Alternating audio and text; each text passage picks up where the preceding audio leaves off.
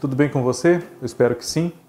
Eu sou Fábio Costa e estamos aqui mais uma vez para o TBT da TV no canal do Observatório da TV no YouTube. Este canal no qual eu peço sempre para você, inscreva-se aqui, se você não for inscrito ainda, comente sugerindo temas para nós, compartilhe com outras pessoas que gostam de TV, ative o sininho para não perder nenhum dos vídeos que eu faço, que a Kaká faz, que o Cadu faz, que o Cristiano faz, o João Márcio faz e muito mais.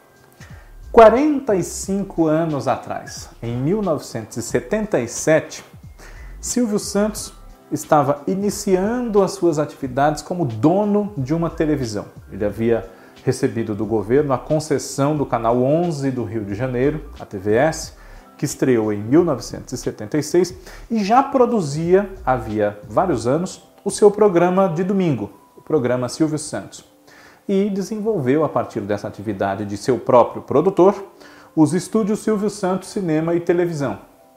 E a primeira novela que esses estúdios produziram estava no ar 45 anos atrás. Chama-se O Espantalho e foi escrita por ninguém menos que a Ivani Ribeiro, que na ocasião já era muito conhecida, muito respeitada e autora de novelas como uh, A Viagem, Mulheres de Areia, Os Inocentes, A Barba Azul, Os Fantoches, A Muralha, A Deusa Vencida, As Minas de Prata, entre muitas outras.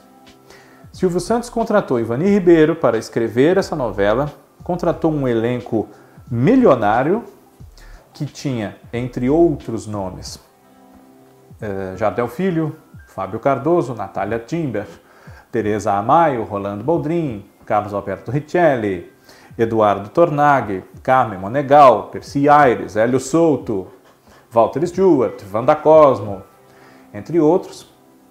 E tinha grandes ambições com essa novela, uma novela muito cara a um amigo meu e com certeza figura conhecida de vocês, se não em termos pessoais, mas pelo seu trabalho de resgate da memória com o canal Mofo TV no YouTube, que é o José Marques Neto. Um abraço para você. O espantalho falava de quê? O espantalho se passava numa cidade litorânea chamada Guaianá, que tinha cenas gravadas no distrito de Suarão, em Itanhaém, uma cidade litorânea aqui de São Paulo, que já havia servido de cenário a Mulheres de Areia na sua versão da TV Tupi, que foi produzida em 1973. Guaianá tem um prefeito muito honesto, um político bom, preocupado com a população, chamado Breno, que era o papel do Fábio Cardoso. Breno tinha uma irmã chamada Corina, que era Natália Timber, e Corina era casada com um político de pouca índole e um empresário também muito preocupado com seus negócios, com seus lucros e nem aí para os outros. O grande vilão dessa história que era o Rafael, papel do Jardel Filho. Uh, Rafael e Corina tinham dois filhos, o Ney que era o Carlos Alberto Richelli, e a Zilá, era a Carmen Monegal. Os dois eram muito influenciados, para não dizer dominados por esse pai, que era um grande mau caráter. E a esposa, muito para apaziguar os conflitos e muito passiva, uma pessoa de temperamento uh, ameno, tranquila, bondosa, evitava um pouco entrar em conflito com aquele marido que tinha rompantes de fúria diante das dificuldades que enfrentava para atingir os seus objetivos. Breno era casado com uma moça muito bonita, de quem ele sentia muito ciúme, inclusive a Geni, que era o papel da Esther Góes. E com eles também morava uma prima da Geni, apaixonada pelo Breno, que era a professora Andréia, papel da Reni de Oliveira que nós veríamos no ano seguinte, 1978, como a Emília, do Sítio do Pica-Pau Amarelo, personagem que ela interpretou até 82 e que agora no canal Viva nós podemos rever várias histórias do Sítio do Pica-Pau Amarelo com a Reni no papel da Emília. Era uma atriz muito. É, é ainda, né, embora ela não seja mais atriz, uma atriz muito talentosa, muito bonita e que marcou toda uma geração com essa sua interpretação de Emília e outras novelas nas quais participou, como Éramos Seis, por exemplo, na TV Tupi, no papel da Carmen Cita. Pois bem, em Guaianá, que é uma cidade litorânea, como eu disse, as águas do mar estão poluídas. E isso prejudica diretamente as atividades comerciais da cidade que gira em torno do serviço que é prestado para os turistas que frequentam Guaianá. Rafael é dono do principal hotel da cidade, que se chama Mar Azul, e tem muita dificuldade com a sujeira da água da praia se os banhos de mar forem proibidos, aí não vai ter turista. E com ele muitas outras pessoas, por exemplo, um comerciante, o Juca, que é dono de um restaurante, papel do Rolando Boldrin, o seu Matias, que é dono de uma imobiliária que vende e aluga imóveis para os turistas, papel do Newton Prado, o seu Zé Pedro, que vende coisas na praia, papel do Walter Stewart. Então, os comerciantes e a própria população de Guaianá como um todo se dividem entre ir com o prefeito que pretende interditar a praia, proibir os banhos e proteger com isso a saúde, a integridade física da população até que as águas possam ser limpas, possam voltar ao seu pleno uso, e o Rafael, que, como vice-prefeito, inveja o cargo do cunhado, ambiciona esse cargo e trama contra ele também por se beneficiar economicamente caso os banhos sejam liberados. Pois bem, em torno da obsessão, da loucura do Rafael pelo cargo de prefeito e por se mostrar superior ao Breno, evolui a história de O Espantalho e esse título já vai se explicar. Juca, que eu citei há pouco, um comerciante muito resistente às ideias do Breno, ele é um rapaz, no fundo, de muito bom coração. Sustenta um irmão, o Dirceu, que é o papel do Eduardo Tornag, que vive na capital, supostamente estudando medicina, mas na verdade nunca foi à faculdade, não é médico, engana o irmão há muito tempo. E ele tem um romance, o Juca, de idas e vindas com a Tonha, que é o papel da Teresa Amaio, filha do seu Zé Pedro, que é uma moça esfuziante, bonita, sensual, com um temperamento bem diferente do dele, que é mais discreto, enfim não quer tornar público assim com tanta facilidade o relacionamento que ele tem com ela, até pelo espírito livre que ela tem. Tonha é o alvo do grande desejo do Rafael, que a assedia e que a incomoda, é inoportuno realmente para com a Tônia, né? a Tonha. Tônia era o seu equivalente na novela da TV Globo Mulheres de Areia, em 93, que incorporou o espantalho, aí interpretada pela Andréia Beltrão e o Rafael, tornado Virgílio, incorporado ao Virgílio de Mulheres de Areia, foi o Raul Cortez, né? que era obcecado pela Tônia. Pois bem, uh, há outros personagens, claro, ligados a esse núcleo central. Né? Por exemplo, assim como há o contraponto de Juca e Tonha, nós temos Zé Pedro e Manuela, uma outra comerciante, a Wanda Cosmo, que interpretava, que é o oposto do Zé Pedro. Zé Pedro é um homem também de bom coração, uma pessoa boa, simplório, até um pouco ignorante, não teve muito estudo e por isso ele se deixa levar pelo Rafael e acaba ficando contra as teses muito justificáveis do prefeito Breno, ao contrário da Manuela, que é defensora correligionária, fã do prefeito. Há um jornalista que é dono de um pequeno jornal em Guaianá chamado O Rebate, que se coloca ao lado do prefeito e por isso tem que ser trazido por Rafael para o seu lado, Afrânio, que é o personagem do Guilherme Correia. Ele era casado com a dona Santuza, telefonista do hotel, papel da Leia Camargo, e os dois tinham uma filha adolescente, a Laurita, que era interpretada pela Suzy Camacho.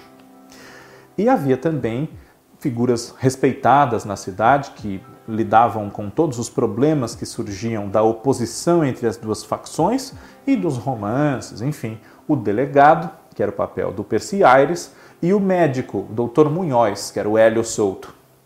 Muito bem. Para simbolizar o prefeito que espanta as pessoas do livre uso das águas do mar que banha Guaianá, Rafael manda colocar ali escondido de madrugada na beira da praia espantalhos que simbolizam essa atitude que ele quer combater. Mas ele tem a perspectiva de morrer, está com uma grave doença, enfim, e vai sendo tomado cada vez mais pela loucura, pela megalomania de tornar-se prefeito e mostrar-se superior ao, Rafa, ao Breno, como ele se enxerga. Vai daí que, tendo feito tantos inimigos, é claro que ele pode morrer, pode ser morto. E é o que acaba acontecendo. Uma pessoa muito humilhada pelo Rafael, um empregado do seu hotel, Vasco, que era o personagem do Regis Monteiro, acaba assumindo o crime, assumindo ah, o assassinato do, do patrão e vice-prefeito. Mas, na verdade, quem é responsável por esse crime é o senhor Zé Pedro, pai da Tonha, pai do Reginho, também, que era menininho, né? interpretado pelo Walter Magalhães, que, acreditando na história de que as águas não estavam poluídas e não representavam nenhum mal, ele acabou tomando banho né, nas águas sujas, ficou doente e morreu.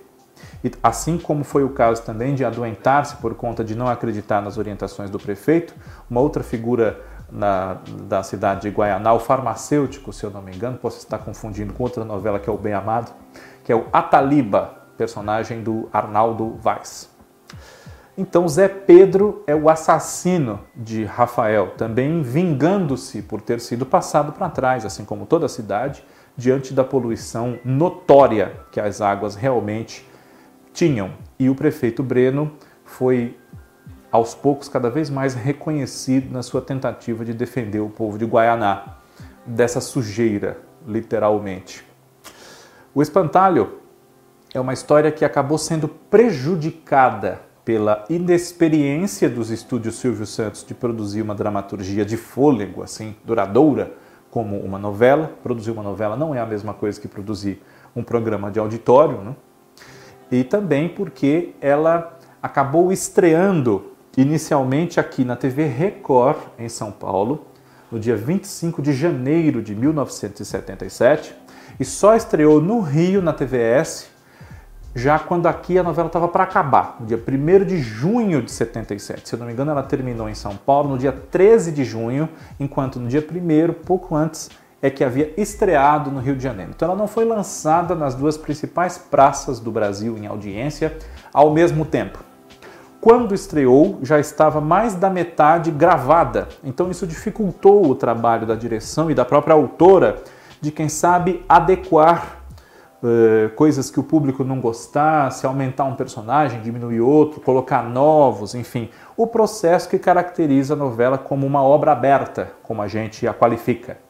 Então isso complicou um pouco e também não havia, pela inexperiência da produção dos estúdios Silvio Santos em novela, uma perfeita integridade entre as cenas gravadas em ambientes externos e as cenas de estúdio.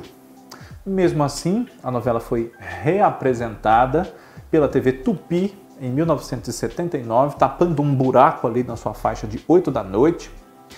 E foi reprisada também pela própria TVS, já formando o SBT, no começo de 1983. Mas essa reprise, ela não foi ao ar necessariamente porque o seu protagonista do espantalho, Jardel Filho, faleceu porque a reprise estreou antes da morte de Jardel Filho. Estreou ainda em janeiro e ele faleceu em fevereiro de 1983. É uma novela que acabou sendo prejudicada por muitos fatores, mas tinha bons personagens, personagens embasados até psicologicamente, inclusive, embora em temas mais folhetinescos isso possa ser deixado de lado.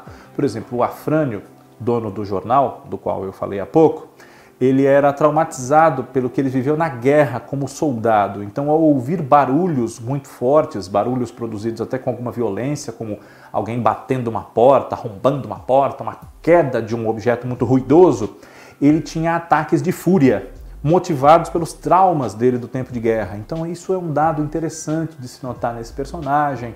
E a própria loucura construída pouco a pouco para o público desse personagem, o Rafael, que concentra tanta maldade, tanta ambição e tanto desprezo pelo ser humano nas suas atitudes.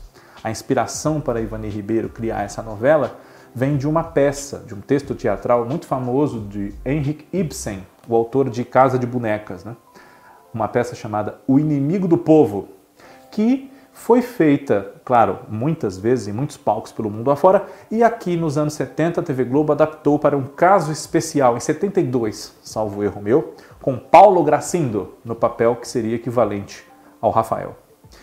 Como eu disse, o espantalho foi incorporada nessa trama do prefeito contra um vice-prefeito cunhado vilão que tem um embate ali pela defesa do povo contra águas sujas, águas mortas até, que seria o título de O Espantalho. Essa história foi incorporada à espinha dorsal em 1993 da novela Mulheres de Areia, da Ivani Ribeiro também, quando regravada pela TV Globo. Em 20 anos, as necessidades dramatúrgicas faziam com que só a história de Mulheres de Areia talvez não rendesse uma novela nos novos moldes, com capítulos mais longos, enfim. Então, a autora juntou duas histórias passadas num ambiente litorâneo e o resultado ficou muito bom. Embora nem tudo de O Espantalho tenha sido revivido, aproveitado nessa novela Mulheres de Areia da TV Globo. O Espantalho poderia ser hoje refeita por si, com a sua própria história, por que não? Ou, se houvesse condições, nós conhecermos numa reprise do próprio SBT o trabalho desses atores nessa história da Ivani Ribeiro, que também contou no seu elenco com Lídia Costa, Riva Nemetz, João Signorelli, Midori Tange, uh, Martos Matias, Roberto Murtinho, Marta Volpiani, Ivanice Sena e muitos outros. O Espantalho no TBT da TV, 45 anos atrás. Essa novela tinha o seu público, inclusive, mas acabou dando prejuízo, custou mais de 10 milhões de cruzeiros e só arrecadou em patrocínios comerciais, enfim, cerca de 8 milhões, 7 milhões e meio. Teve os seus problemas, muito por conta dos fatores que nós analisamos aqui, mas é uma novela que marcou a sua presença na história da teledramaturgia brasileira e o TBT da TV a relembra. Um abraço para você. Muito obrigado pela audiência. Tchau, tchau.